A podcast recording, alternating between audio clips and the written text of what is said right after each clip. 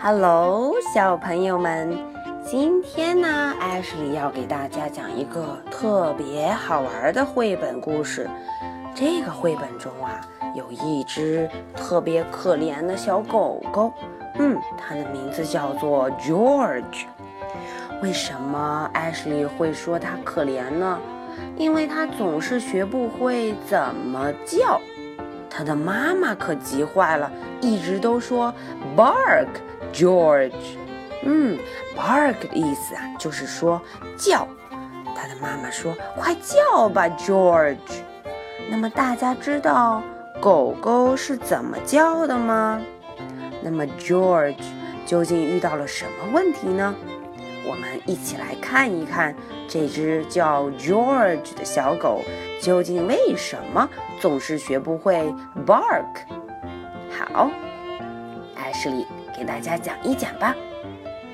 George's mother said, "Bark, George." 嗯，George 的妈妈说：“快叫吧，bark。” George went, meow. George 怎么这么叫啊？喵！他居然叫出了这样的声音。嗯，小朋友们知道喵 这是什么小动物在叫啊？No, George, said George's mother. Cats go meow, dogs go arf. Now bark, George. 嗯。George 的妈妈急坏了，她说：“哎呀，不对，No, George, cats go meow。 嗯，猫才是喵的叫呢。Dogs go arf。狗狗叫起来可是 arf arf 这样叫。Now bark, George。嗯，快叫吧，George。George went quack。Quack，George 叫对了吗？他发出的声音是 quack，quack。嗯， 他的妈妈又急坏了。No, George, said George's mother. Ducks go quack, quack. Dogs go arf. Now bark, George. 嗯，George 的妈妈说，duck 才是 quack。quack 这样叫呢，狗狗可不是这么叫哦。嗯，小朋友们知道 quack 是谁发出的叫声吗？ 对了，duck 鸭子才这么叫哦。那么 George 又要叫了，George went oink oink。George 居然这样叫了起来。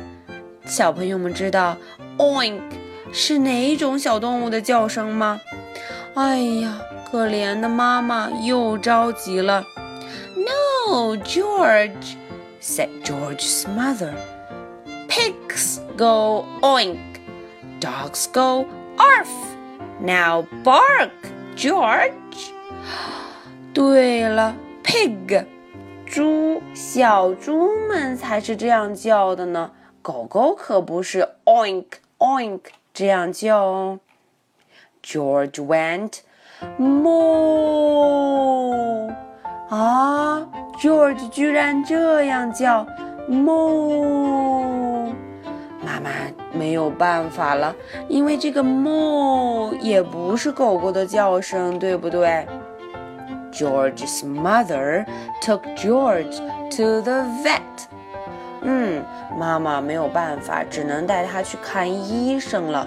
那么这个 vet 意思就是兽医，给小动物们看病的医生叫做 vet。vet 说，这个兽医先生他说，I'll soon get to the bottom of this. Please bark, George. 嗯，兽医说：“我一定会解决这个问题的，请叫一声吧，George。Please bark, George。” George went meow。嗯 ，George 叫了一声 meow。唉，兽医没有办法，戴上了手套 the vet reached deep down inside of George. 嗯，看看兽医戴着手套，把手伸进了 George 的肚子。Deep 就是很深很深的地方，deep。And he pulled out a cat. 哦，这个兽医找到了什么？一个 cat。原来发出喵这样的叫声是这只小猫 cat。嗯，兽医赶紧又说：“Bark again, George. George，请你再叫一声吧。” George went quack quack. George 又叫错了吧？这次这个 quack quack 是谁呀？嗯，The vet reached deep deep down inside of George. 哦，这个 vet 兽医先生把手伸得更深了，伸到他的肚子里面找啊找，and pulled out a duck。哦，找出了一只 duck。这只 duck 哦，活蹦乱跳，还在叫呢，quack quack。好了，兽医先生胸有成竹的，特别有兴趣的叫 George，bark again George。嗯，再叫一声吧，George。George went oink oink。又不对了，这个 vet 赶紧的 reached deep deep deep down inside of George。 他把手啊伸在 George 的肚子里找啊找啊，and pulled out a pig。找出了一只小猪，a pig。原来这个 oink oink 是小猪 pig 的叫声。嗯，哦，这个兽医，哼，他赶紧说，bark again, George。George 再叫一声 ，George went moo。George 说 moo。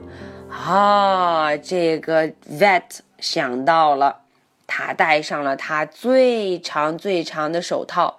The vet put on his longest latex glove. Glove 就是手套，最长最长的手套。